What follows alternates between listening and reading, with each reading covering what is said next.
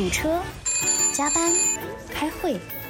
打工人也需要在平淡的日子里给生活加点调味料。这里是三更 radio，我是天来。大家好，我是金强。三更 radio，你的生活我来唠。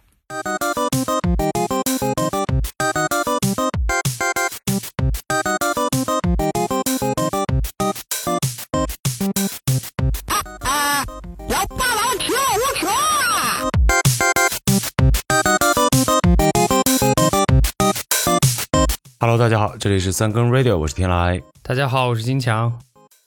前一阵儿鹅厂出了个新政策啊，也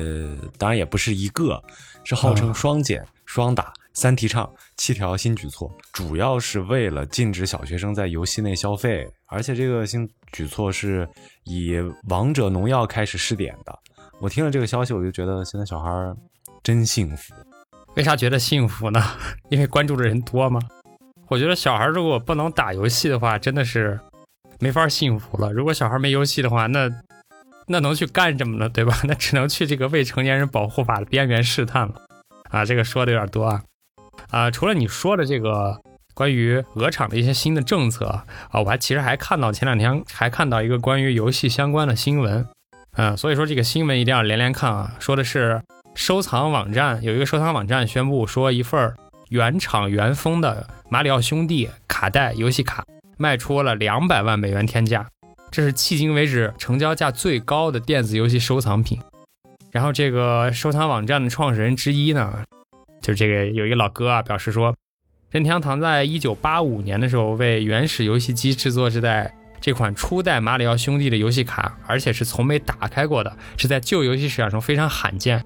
一位匿名买家购买的它，哎，还有点神秘。除此之外呢？这个创始人还表示，实体游戏市场仍是一个新兴的市场，特别是近些年来，玩家购买老游戏的兴趣有所增加。据说，呃，有一款原装的《塞尔达传说》，此前卖了一个创纪录的是八十七万美元，想想哈，啊，然后时隔一周之后，这个另外一个游戏《马里奥六四》就以一百五十六万美元刷新记录，是前者成交了两倍。不过呢，这个记录又被最新的这个就是超级马里奥兄弟这个打打破了，是两百万美元成交。所以说呢，啊，游戏市场真的还是啊潜力十足，是一块大蛋糕。啊，你说这超级马里奥兄弟啊，就现在这游戏，我到现在我都没舍得买，我觉得啊，新款的也都也很贵，然后就觉得等什么时候打折吧。对，就有点矛盾。新款游戏也很贵，然后这个老的也很贵，所以马里奥哪有便宜的呢？你刚刚说的这个就是初代游戏去拍卖，然后就高额成交，我就觉得游戏现在也这么卷，对，就越来越卷。和人聊天聊游戏啊，你突然掏出一套超级马里奥兄弟的初代卡带，然后开始盘，你们盘核桃一样的，莫名其妙的这种收藏癖也是很奇怪。我觉得啊，确实是有必要让小孩子远离游戏。就是你想想啊，就是小孩不能打游戏，又不能上课外班啊。现在不是不能上课外班黄赌毒补嘛。现在就就会剩下很多的这个时间，然后这个时间可以干嘛？你可以谈恋爱呀，对吧？十二岁，不然多少年之后，然后现在的孩子长大了，然后他们的收藏就是什么王者农药的皮肤啊，然后带 bug 的那个赛博朋克二零七七啊，啊，就这种收藏。对，反正我我觉得这个游戏不能这么卷，然后小孩也可以。就是有一些其他的选择吧，多去现实生活中玩一玩。不过我们扯的有点多啊，就是 聊的有点多，我们这个开场今天有点长，所以现在我还是给大家解释一下这个什么叫双减、双打、三提倡嘛。毕竟听友里面还是有一些当爹当妈的，对吧？需要了解一下。好，双减就是减时长，将执行比政策要求更严格的未成年人用户在线时长限制。从这个就是，比如说这个非节假日从一点五小时降到一个小时，节假日从三小时减到两小时，这个是减时长。第二个就是减充值，未满十二周岁的这个未成年人，也就是我们平时说的小学生，禁止在游戏内消费，就是你没有办法去再去买皮肤买什么的，它是以这个年龄作为一个限制。然后双打就是打击身份冒用和打击作弊，就是就是。爸和妈一起打。我我也以为就是这个缩略语，就是也是这叫什么行业黑话吗？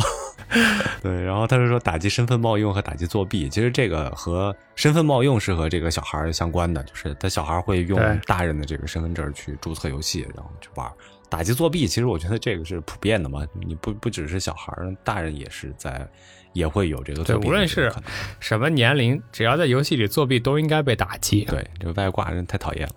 然后剩下有一个三倡议，嗯这个就是倡议全行业进一步强化游戏防沉迷系统，然后控制未成年人游戏时间总长，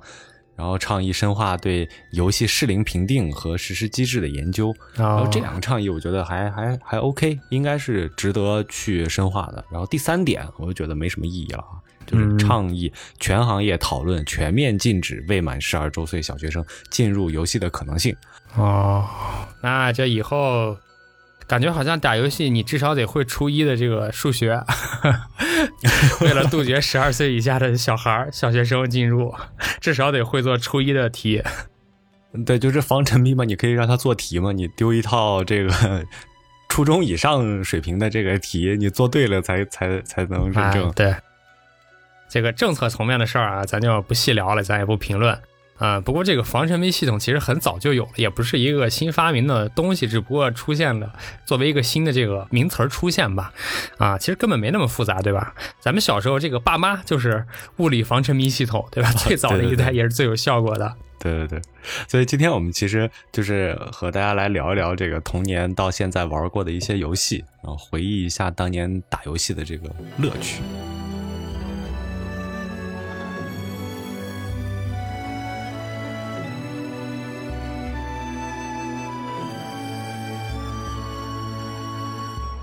我们小时候最早接触的电子游戏啊，除了游戏厅要投币的那种，呃，游戏机，街机，嗯，最最常见的应该就是家里面的小霸王、小霸王游戏机啊啊，学习机，对，集合了这个合作对抗娱乐啊这种多多功能，然后是我觉得是那个时代其实最有趣的一个东西了。但是我们平时接触的就是经典游戏，可能就那几种。比如说像我小时候生活的那个小城市啊，它那个游戏卡带，你要想买一个所谓的这个叫小霸王出的这个正版卡带，哎，还真的挺难的，也确实不太好买。但是就是买一些啊盗版的盗版啊这种，比如说 N 合一的卡带啊，什么里面就集合了什么超级马里奥呀、俄罗斯方块这种经典游戏，还有魂斗罗，就是类似于这种。所以说，像小霸王学游戏机啊学习机，这个应该是比较早的一个电子游戏机了。对关于这个，你有什么记忆吗？对，像你刚说的，就是这个马里奥，还有魂斗罗，这个都算是上面的大作了。然后还有一些不算是非常有名，或者是大家可能只是听说过的，比如说这个吞食天地啊，还有一些这个恐龙，什么恐龙大战、恐龙猎人啊之类的吧。双截龙，还有就是什么打台球、下象棋，总之就涵盖的类型还是非常多。至少发展从这个开头来看，小霸王呢说起来算是盗版的鼻祖了。这个是记得好像是成龙大哥代言的啊，成龙大哥就是代言一个黄一个。小霸王最后也黄了，好像是，呃，因为当时正版的这个游戏机是任天堂出的，叫红白机，然后卖的也特别贵，然后小霸王呢就，呃，有一些借鉴或者现现在的话说就是反向研发，对吧？啊，把这个红白机拿过来啊，生产了一个自己的游戏机，不叫游戏机，其实当时呢，小霸王的这个宣传的点呢叫小霸王学习机，主要就是他并不把自己定位成一个游戏机，把自己定位成一个学习机，所以这就给给这个当时的一些用户，包括小孩儿，包括的成年人吧，很多的空间在里边。嗯、这在广告行业里边叫什么，我不是很清楚啊。但是这种强行灌输或者就是这个强掰概念啊、在当年还是有一定用处的，我觉得。其实就是贩卖焦虑，然后有点儿还有点夸大宣传。确实，大家大部分人买回来就是为了玩游戏，而不是去学习，就很少很少很少有人用它来去真的去练打字啊，然后练什么编程啊。我觉得凤毛麟角吧。毕竟我不会拿两个手柄去练打字嘛，那两个手柄放在那儿就是让人打游戏的。然后你一听这个小霸王其乐无穷的那个开机音乐，一下就热血沸腾了。那，是觉得小霸王这个学习机其实是最早的，算是我们这代人最早的一个家庭娱乐中心。就是插上电视，然后你就可以去玩游戏。然后以前那个时代，可能这样的设备也好，这种这种机会其实都比较少的。你要去商场里面打游戏，然后这个我觉得很多人也也做不到。对，话说回来，其实它就是最早的我们这个叫游戏主机。咱们刚刚也提了什么魂斗罗呀、吞吞噬天地啊这些游戏，我我不知道你玩过没玩过一个游戏啊，就是我挺印象挺深刻的，叫热血足球。嗯嗯。然后之前我们聊那个啊 Chinese Football 那集的时候，那个封面图我就是用的这个热血足球的截图，我是觉得挺有意思的，什么香蕉球啊，要搓那个大招秘籍啊。但是确实也就是你说的这个盗版的问题，它和那个正版的游戏吧，我觉得复刻还是有那么一点点的这个差距的。什么，比如说画面啊什么的。有一次我在我朋友家玩那个红白机，就是正版的红白机上玩，就总觉得它和小霸王上的游戏是有一点不一样的，但是你又说不上来，就是价格上肯肯定是不一样。肯定不能完完全全一样，毕竟这个价格在这摆着嘛。除了就是刚说的这种关于软件和硬件的一些盗版的问题呢，还有就是这个 N 合一卡带。我觉得卡带有特鸡贼的地方啊，一般叫这个 N 合一，就是比较朴素的，就是什么八合一、十合一、十二合一啊，其实这个都都见过，也是比较比较干的一种说法吧。然后之后呢，发展出来一种特别不要脸的 N 合一，就是说自己什么一千合一，你见过吧？九九九合一，哎，就特别多的那种合一啊。但是实际上，那个当时市面上根本没有那么多的游戏，所以呢，这个卡带厂商怎么怎么做？他把这个游戏啊，就切成一段一段的卖。哎，比如说一个游戏十关，我就第一关切出来，然后跟第二关组合起来变成一个游戏，然后这个一和三组合起来变成一个游戏。总之就是把这个十一个游戏切成十段，这样的话，一个游戏呢最多就能拆出这个十的结成，大概三百多、三百六十二万个组合，这就这就马上就变成几千合一了。这是一个有点操蛋的地方。还有我刚刚想起来，这个 N 合一卡带有一个特别特别不人性化的地方，就是没法存档。对吧？你打这个游戏，你就必须硬着头皮一直往下打，你可能中间到哪个地方经常死，你好不容易到这块了啊！我我的那个经验就是，我在这儿，我先把电视关上，我把游戏摁那个暂停，然后我休息一会儿，我眼睛休息好了之后，我接着过这关。就是这个没有存档，真的特别伤。N 合一的卡带，我觉得我印象中可能普通一点，像什么八合一、十合一的，可能就三五块钱、五块钱啊一个。朴素 N 合一然，后这种游戏就是我我也买过，然后确实就打开以后就只是玩一个或者两个那种，玩就玩完了，然后之后其他的剩下的那不管是几个啊，都都不可能就很难会去打开，就是正常还是会去玩一些经典的吧，比如说魂斗罗啊这种，就是可能它这个游戏设计本身就是经典之作嘛，就百玩不厌。然后我我印象中就是打打电子游戏，我其实还受过伤，就是就是玩这个小霸王那个学习机还还受过伤，就是玩热血足球，啊，就是当时和一个朋友在家玩了一下午，然后那里面就是挺挺讨厌的，就是有一些那个特特殊的这个招式，你必须要有一些操作，就是上下左右啊，就是然后配合 A B 啊，就是这种你要搓，然后那个点按的这个顺序是一个，然后速度还是一个，就你必须要搓到那个那个那个点上才才能把这个大招发出来。当时我俩玩一下午，大拇指都搓破了。什么上上下下 A A B 啊，什么上上下 A B 啊，这种，那是唯一一次玩游戏受伤。这个其实也怪这手柄，因为当时那手柄我记得就是一个，首先看那个造型是方的，然后那个整个手感也非常的硬，所以你为了打它吧，真的就不得不搓出皮儿，或者不得不受伤，就付出点代价。不是太符合人体工学，就不像现在什么 PS 啊这些是手柄这种，对，摸起来手感比较对对舒服。呃，尽管是受伤吧，但是我也觉得这个就是童年游戏最大的乐趣。然后长大以后，你说玩游戏，你不管是玩什么电脑游戏还是主机游戏，就不可能会有那么拼。你玩不过去哪个关卡，就可能直接放弃了。我没见说打不过哪哪一关了，然后把键盘掰了呀，什么把鼠标扔了呀。我觉得啊那是啊，那鼠标都贵哈、其实我跟你类似了，就是红白机时代的时候，我也受过伤啊，就是玩这个 吞食天地的时候，吞食天地有一关就是吃包子，我不知道你记不记得，它是你得你得搓，然后搓了之后呢，它那个里面那个人物就会加速啊吃，最后就看谁吃的多吧，大致。最后这结果呢，就是大拇指都快搓秃噜皮了，但是还是乐此不疲。所以你可见，就是这个游戏呢，对于当时的年轻人啊，当时的小朋友这个吸引力有多强啊！如果有人能把这个游戏的这种这种乐趣或者是这个感觉改造在工作里边，然后让工作变得更有游戏性的话，我觉得像类似于什么把 PPT 啊、把 Excel 做的呀，大拇指都做秃噜皮了，那老板不得乐死？确实是小时候玩游戏的乐趣。然后其实我们也可以就是由此就想象啊，就是现在小孩去玩游戏，其实他们的那个心情和我们当年是一样的。对对对，肯定也很激动。但是现在如果搓的话，就是给手机搓碎了。当时手柄搓碎了，一百块钱、几十块钱，现在手机搓碎了三五千。就是小霸王学习机时代结束以后，其实就是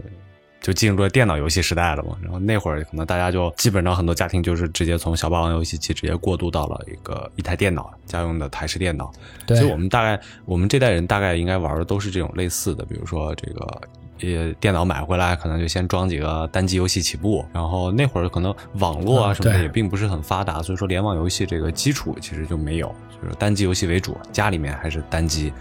后来就是网吧普及一些以后，就去网吧里面去玩这种联机的游戏，局域网对局域网。其实也就是连的是局域网。但是这种像网吧人员集中嘛，可能就这个玩家还是比较多，所以说就体验上应该还是和现在的这个网游其实有异曲同工之妙对对对，啊。然后单机游戏就是在家玩的不是很多啊，比如说这个整蛊专家这个系列，那后来出了一和二好像，然后什么《仙剑奇侠传》这一系列，绝代双骄这一类的，然后这种吧就是你可以去买正版游戏，然后正版游戏其实当时也不是很贵。然嗯，后还有对。当当年这个另外一个盗版界的鼻祖，这个什么芝麻开门。啊藏经阁，啊，对，这种也你也可以买到。然后我我印象中绝代双骄呃这个绝代双骄我买的是这个正版的，但是它啊那个年代的这种正版游戏很厚一个那个 CD 盒，它里面好几张，可能一二三三张 CD 才是一个游戏，你就装游戏的时候你得一个一张牌一张牌去换。对对对，尽管是这种正版游戏，但是这种单机游戏吧，它它后来就有这个修改器，然后一旦就是因为这个通关的时间比较长，或者是想想升级这种就是玩的比较累，你就会去用修改器，然后就失去了玩游戏的乐趣。比如像《仙剑奇侠传》这一类的，修改器一改，直接血量九万九啊，还是九十九万的什么的，一路就可以干到打怪不掉血啊什么的。对，这是单机游戏，联网的就是这种局域网的，可能就红警啊、CS 呀、然后 CS 其实大部分还是当做单机游戏玩嘛，你就可以加这个机器人。就是到现在，我可能偶尔还会打一把，啊在 Steam 上呀什么的。就正版游戏可能没买几个，但是 CS 就肯定是一个装机必备吧，我觉得。对对，CS 真的是一个时代。然后它虽然有很多版本，但是其实这个体验啊什么的，就可能有那种测评说啊这个版本不行啊，那个版本不行啊怎么的。但是我我我总觉得这个就是玩一个情怀，玩一个感觉，都一样。你打 CS 吗？我我印象中大学的时候寝室里局域网打 CS，好像你是不太出席的。啊，大学大学的时候，大学其实已经那时候算这个游戏自由时期了。首先第一个这个 CS 呢，啊，我确实不怎么打，因为这个大学游戏自由之后呢，好像就觉得游戏不是那么好玩了啊。因为第一个就是啊，身体上的一个原因，打游戏时间长了之后就浑身疼。哎，你也知道咱们当时那个就是那个那个那个环境啊比较恶劣，然后这个。哎，啊，这个姿势呢也不是那么的正确，然后也没有这个电竞的桌子和椅子，对吧？就那么凑合着打，还电竞的，有个有个板凳儿，好吧，对，打一会儿真的特别疼。还有就是，这个心理上呢，觉得打游戏时间长了真的会烦，嗯，所以呢，这个 CS 呢，基本就是两样都占齐，啊、所以我就不是特别喜欢玩。然后像是这种这个寝室里边的活动，因为你你去打吧，你就不能随便退，对吧？像十个人好不容易凑齐了，哎退了会被骂吧？十人凑齐了，你去打打一会儿，你不能说，哎，我胳膊疼，我先走了，这缺一个人没法打了，或者加一个机器人的话，这两边都被平不平衡了，而且这里头还有一个胜负在里头，大家不是要这个争强好胜嘛？走了之后感觉就好像是这个拖后腿，而且这个 CS 就像你说的，好像每个版本都有一些细微的差别，但是在我看来，真的就大差不差，就是打枪 是吧？主要就是给对面人打死就行了。所以我就觉得这个打的时间长，真的挺无聊的，没意思，不是特别喜欢打。大学我是比较喜欢这个玩这个实况、实况足球，还有就是使命召唤。使命召唤真的是玩的，哎呀，哎，这个也受过伤，这受伤还挺频繁。我觉得使命召唤其实是也是经典，前面我们没提，这个也是个经典。对对对，啊。对，我喜喜欢玩这两个，就是因为这个，首先是单机游戏，你可以随时停，玩的，比如说不想玩了，你就停了之后也没有人说你，还就玩法比较多，然后娱乐性我觉得比较强，嗯，比如说实况吧，你可以正常的就是控制一个队去踢比赛，然后还可以组建自己的球队，然后你觉得谁跟谁可能配合起来比较好，你就买他，给他凑在一个队里，啊，还有就是你可以作为一个球员，然后去。第一人称的去成长，然后去踢球，基本就是从球员到球队再到俱乐部这种三个层面的啊，这种三个角度你都能玩，我觉得可玩性比较多。哎，还有就刚说的这个使命召唤受伤是怎么回事啊？就是玩时间太长了，然后这个手腕啊，这腕管炎。对对对，玩管员，因为我觉得那个剧情真的实在是太吸引人了。你玩那个游戏，感觉像在看电影似的，你就停不下来，一直想把这个这个故事延续下去。结果就呃，这个故事延续完了，呃，好像这个主角就赢了，活下来了。然后最后我这手腕废了，我为了我为了使命给自己手腕捐了。然后像实况啊、使命召唤这些，其实也是比较，就是当年那个时代，其实是对电脑配置有一定要求的。就是你如果机子不是那么好的话，可能就是也不太能带得动，或者是游戏体验会比较差。然后电脑游戏时代其实也是我们和爸妈矛盾最多的一个时期，就是特别是关于什么时候可以玩游戏啊，然后是能玩什么样的游戏啊这种。然后你看现在也就是鹅厂开始操心的事情。我觉得这个时代其实还是就是一个轮回吧，但就是总会有人管着你去玩玩游戏的。但你小时候玩游戏的时间多吗？呃，其实我觉得小时候玩的不多吧，或者说哪有我现在多呀？小时候玩真的不多啊。就首先每周有固定的时间，嗯，我记着好像是每个周末俩小时，哎，然后平时有时候偷偷玩一玩，一周加起来可能也就四个小时撑死了。不像现在这种，就算防沉迷了，也是一天一个小时，周末还俩小时这种的，逢年过节还俩小时。然后主要这个，呃，类型呢，就是最开始接触就是单机游戏，踢足球，然后就那个实况啊。我记得当时代言就是 C 罗啊、梅西啊这些人。你说没想到这么多年都过去了，还是这俩是吧？啊，梅西今天今天还开发布会呢。这个游戏时间呢，就真的是跟现在的比起来，四个小时根本就不是一回事儿。呃，以前觉得四个小时特别的宝贵，但是现在就。好像有的人，很多人吧，一天的这个游戏时间都要超过四个小时。比如说回下班回家就是打王者，然后打到睡觉之前，差不多四五个小时。所以我觉得，嗯，玩的真的不多，所以就矛盾也没那么深吧。小时候呢，这个控制主要就是从这个时间方面控制，限制时间，比如说就今天几点到几点啊，不管中间出现什么事儿吧，比如说中间啊停电了，电脑死机了，这种都不算。反正就是从几点到几点，到点就就关电脑。然后现在呢，这个控制手段就变了，不是时间了，就是从经济手段啊。我的原则就是氪金的游戏不玩，原价的游戏不买。其实我 我小时候也是，就是我觉得小时候这个游戏时间，其实现在回想起来根本没有想象中那么多，然后更没有现在的小孩玩的时间那么多。我就觉得我小时候那么十几年玩游戏的时间，可能加起来都没有疫情这两年我玩的这个玩游戏的时间长。这两年真的是玩游戏的时间有点有点过长。然后像央媒就评价说，这个王者农药是这个精神鸦片。我觉得这个说法一部分是对的，因为它确实就是有这个让人成瘾的这种可能。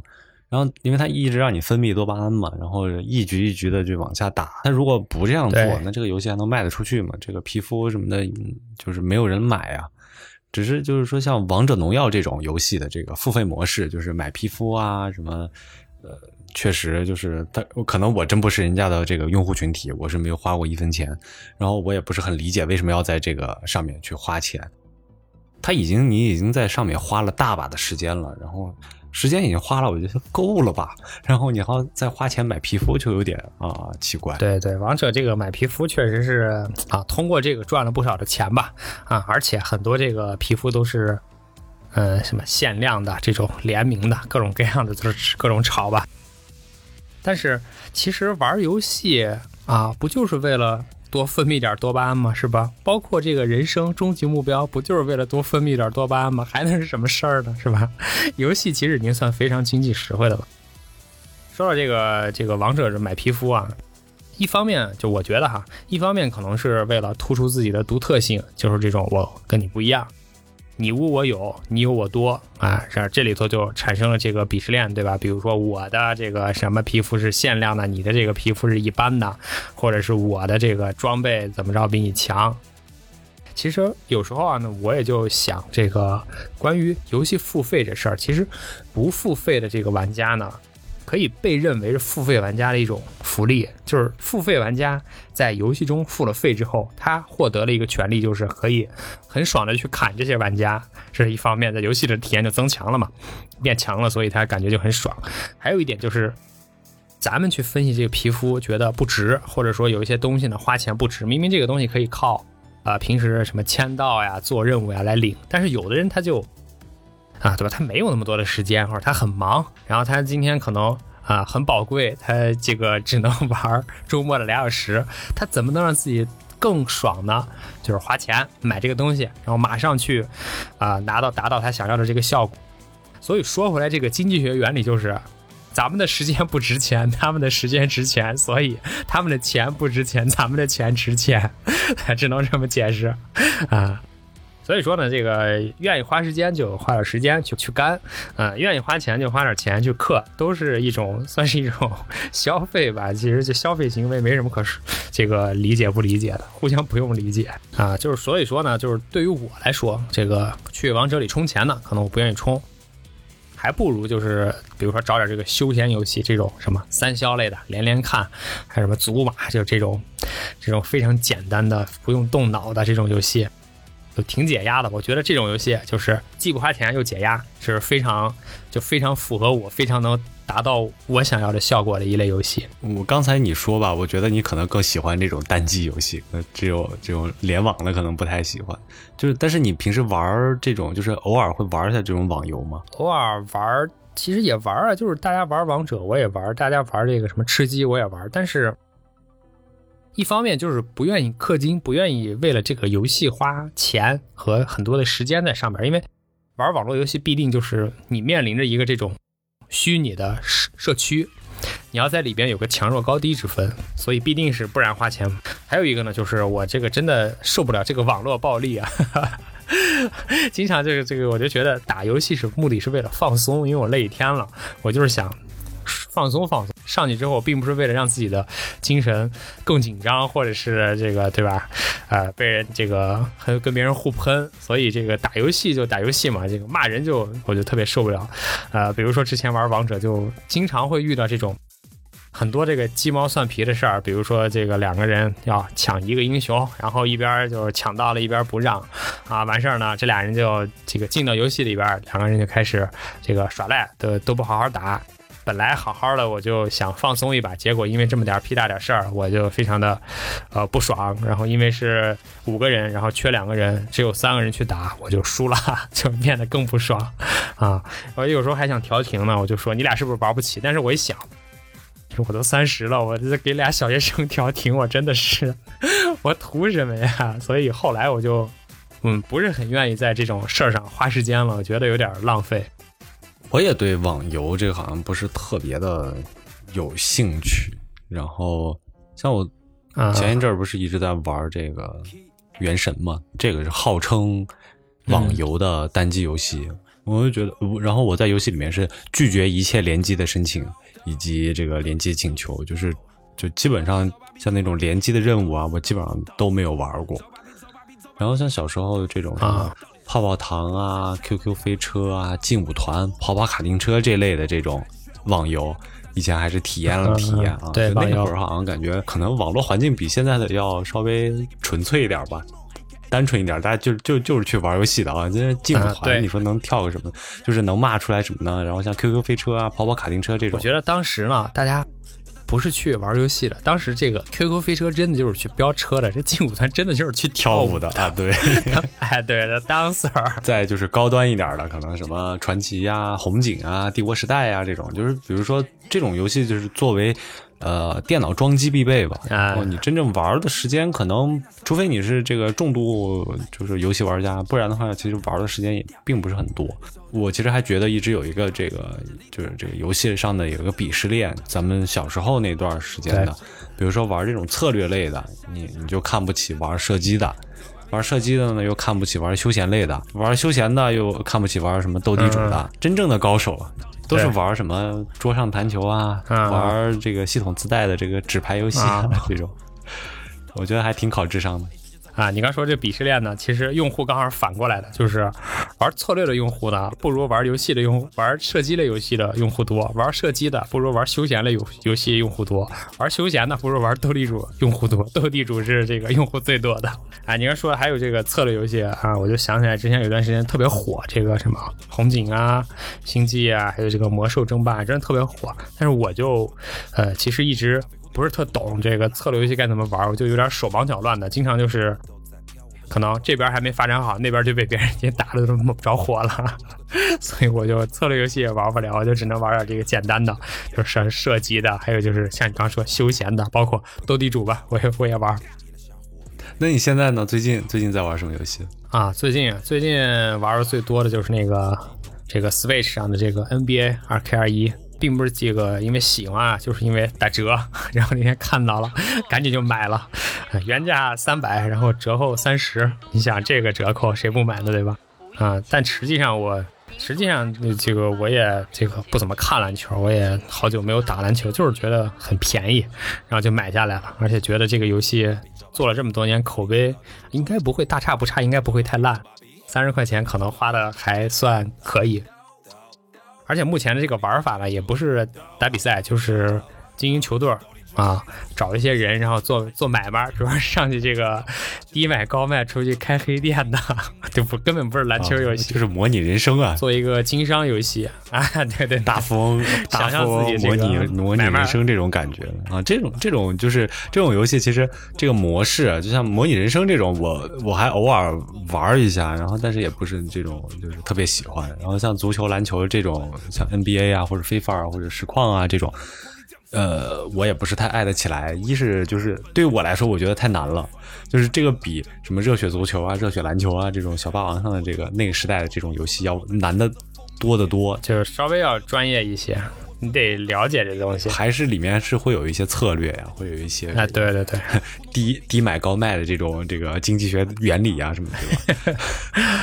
另外一个就是代入感。其实我以前也略略玩了一下这个什么，比如非法，嗯嗯。还是对于这类这类模拟类的这个游戏没有什么特别的代入感，然后就是就是还有点养成系的这种感觉吧。我觉得这个就是可能和我这个在在游戏里想寻找到的那种就是呃刺激感和嗯娱乐感可能不太不太契合。然后我印象中，你就你就得经营球队嘛，哦就像你刚刚说的，你经经营球队，然后有这个俱乐部啊，对然后买卖球员啊什么的。但是就是有点费脑子，而且这类游戏也价钱不不便宜，是是是原价三百，可能就是比这个呃，对你还有一些副本吧，是不是？然后就可能更高就是你刚说的这个代入感，你觉得没有代入感？然后我觉得呢，我最大的障碍没有代入感呢，就是我特别不喜欢那种故弄玄虚的或者营造这种感觉的游戏，就是什么神叨叨的那种游戏，这种游戏感觉就就玩起来特别累。因为我特别不愿意在游戏上花费很多的这个精力和和情感在上面，情绪，啊，就是感觉给我施加了很多这种无端的压力。玩完之后就会觉得，这个玩了一会儿，然后就觉得累，然后就会反思，这到底谁玩谁呢？是我玩你呢，还是你玩我呢？所以那个啊，你最近呢，这个除了玩像这个这个什么你刚提的这个游戏之外，你还玩什么呢？啊，原神。我其实这一年多，其实主要都还是在玩原神。然后我不仅玩国服的，我还开了一个欧服的，就是同步在玩。然后只是主力还是在国服上。然后其实入坑是因为以前三五年前吧，我当时是玩过一阵儿，呃，米哈游，也就米忽悠的这个《崩坏三》然后当时是这个叫呃所谓国产游戏里面国产游戏之光嘛，就是它这个不管是制作呀还是什么设定啊什么的都是非常不错的一个游戏，就感觉质量比较好。后来米忽悠就推，就是有个推送，就说《原神》这个开始公测什么的，我就我就下载下来，我说我试试。后来就觉得呃什么操作啊、设定啊，还挺有趣的，就是符合我嗯对这个游戏的这一一些基本要求吧，就有一点类似像以前这个《仙剑奇侠传》这种感觉。有剧情，而且这个对 RPG，呃，对有剧情，然后你有一些战斗，然后有一些解谜，然后它比较而且比较短平快，啊，那倒也不是，也不是短平快，它它非常的费时间啊，还是曲折是吧？还是挺曲折。我就说，呃一是国产游戏嘛，我可以支持一下啊。平时玩的也不多，所以说就是支持一下。然后另外一个就是现在最近打算开始入坑的，就是那个呃比较火的网易的《永劫无间》啊、吃鸡模式的流星蝴蝶剑。我看了一下介绍，我就觉得这不就是流星蝴蝶剑复刻吗？我觉得，呃，以前小时候也玩流星蝴蝶剑啊可以这个嗯等等等它开始开放了，可以可以试一试。那要这么说的话，其实你说它是吃鸡模式流星蝴蝶剑，不如说流星蝴蝶剑开创了吃鸡模式，对吧？就杀到最后有一个人，有一种就是时代的轮回。走吧比，走吧比，走吧比，斗地主，斗地主，斗地主，走吧比，走吧比，走吧比，斗地主，斗地主，斗地主，斗斗斗地主，斗地主，斗斗斗斗地主，斗地主。可能是我们小时候不太接触不太多，除了小霸王以外的啊，就不不太接触。然后，但是现在的这个零零后啊，小孩儿他们可能会接触比较多，就是主机游戏。对，像像比如说以我周围还有我个人的体验，我身边的人可能大概都是三十岁才买了自己第一个游戏主机，在此之前可能接触的真的不多。像我现在就是我平时会有一个 PS 四，然后还有一个 Switch 这两个这种主机游戏。啊，主主机其实在我觉得小时候，啊、是已经比较偏专业的了，就是专门有一个东西只玩游戏，只能玩游戏的东西，其他别的事儿都干不了。啊，关于这主机呢，其实我也是去年啊，应该是去年才买的这个 Switch，然后买游戏的时候啊，不对，买机器的时候呢，就同时买了这个大作塞尔达，然后后来玩了两下就放下了，玩不懂。啊，要不是最近下载这个 NBA 呢，估计我那个游戏机就得挂咸鱼了。啊，其实说到这个主机或者就是个掌机呢，嗯、我觉得体验比较好的还是它的这个体感功能啊，我觉得这个跟以前的这个游戏体验真的还有挺大的区别的，不是说对着这个屏幕，然后点键盘呀、点这个鼠标呀，或者操纵它这个手柄去玩，然后它就需要一些真的这个肢体动作，你得去啊动胳膊、动腿啊、跳舞啊、打拳呀、这种的感觉就更加的接近现实，或者说更有这种这种参与感在里头了。，Switch 上我也是，就是偶尔会跳一下舞啊，然后像我老婆会玩一些这个嗯健身环啊这种，啊就是加把啊把健身啊什么的时间也用在了玩游戏上 你你说的是这个？你说的这个是新垣结衣吗？啊，这我都不知道哎。这不是健身环，不是新垣结衣代言的吗？欧洲这边反正健身环不是一直是卖断货嘛，可能就是因为疫情，然后大家就是为了买拿它在家里去锻炼，可能坚持下来的人也不多。像像国国服，如果是这个新垣结衣代言的话，那可能就是大家 还有其他的理由去买了。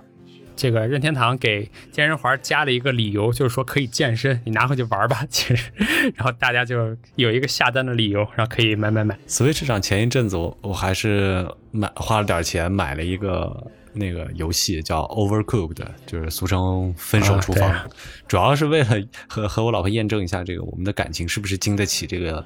游戏的考验。最后结果还可以，啊就是我们还是高分通关嘛。然后前后打了大概有一个月的时间，还是挺费时间的，真的挺费时间的。有一阵儿我们每天晚上。到点了就坐下来就开始打，然后一关一关的这种打，然后不断的重复，啊就只是为了通关。这个我也听说了，其实那个之前呃，也是觉得好像还不错，然后最近在打折，呃，不过就既然已经通关了，你就不用纠结这游戏价格了啊，还早买早享受吧，啊、但是我这个考虑了一下，还是没买，因为确实我不太希望为了这个虚拟的一些事儿呢，这个在现实生活中出现一些吵架和冲突，所以就啊算了算了，啊，还是这个玩点轻松的，对吧？真的玩到后面就是你会玩玩着急。在这个虚拟的环境里，我觉得我脾气已经很好了，但是玩到最后可能真的就是有一点脑子里冒火那种感觉，就是怎么回事？这可能就是这个游戏的这个设计或者是他们的策略啊。对对对，你会觉得那个，哎，对，你会觉得这个为什么跟我配合的这个人这么笨呢？但其实自己那个手眼这个协调能力也不行，自己也在那儿也就撞墙是吧？对也就这样，是。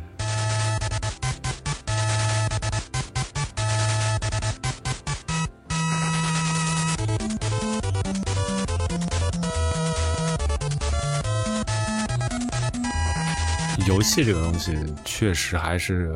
我们这代人，或者是未来以后小孩儿的这个生活里面必不可少的一个东西。我觉得未来可能游戏可能更加的先进，比如说体感游戏呀，然后这种就可能更加先进了。对对对，所以说，呃我觉得就就以目前的情况而言嘛，像鹅厂的这个什么双解双打、三 T 上，其实跟我一点儿关系不挨着。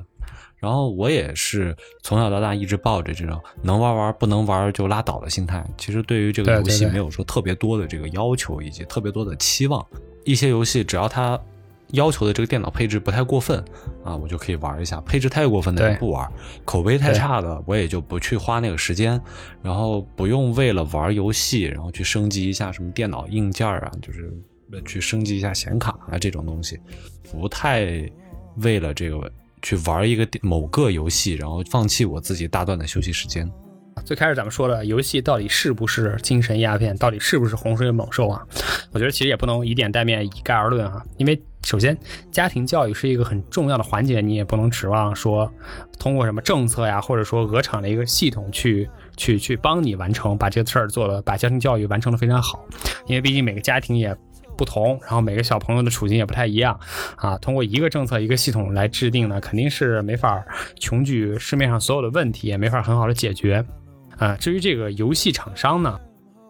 就是尽量还是别在未成年身上来获利了。呃，比如说让小孩去就诱导小朋友去充值啊，或者买什么东西之类的。呃，因为这种这种事儿呢，就是小孩在游戏里去买卖，其实家长可能是不知道的，或者说呃，家长是这个作为出资方，他是没办法去退出这个交易的。这种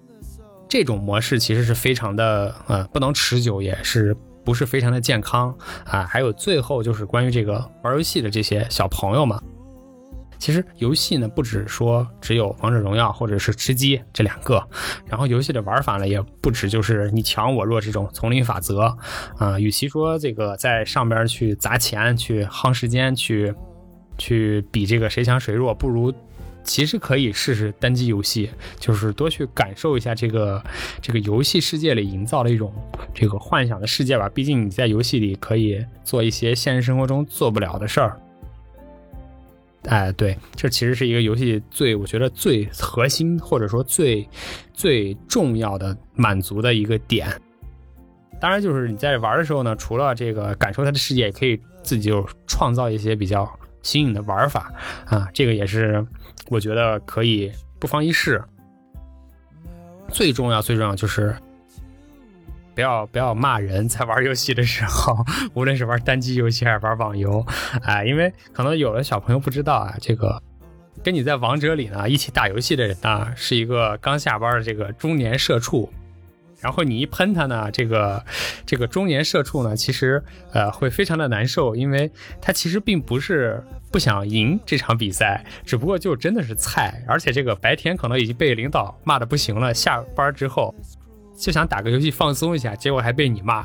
真的这个骂多了呢，这个社畜真的会崩社会溃的。和谐，其实游戏世界里面还是大家稍微的这个平和一点儿，以玩为主题嘛。其实说了这么多，其实最后还是，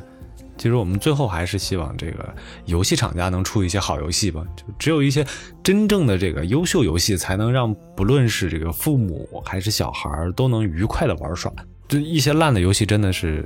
无法忍受，又费时间，然后又费精力，对吧？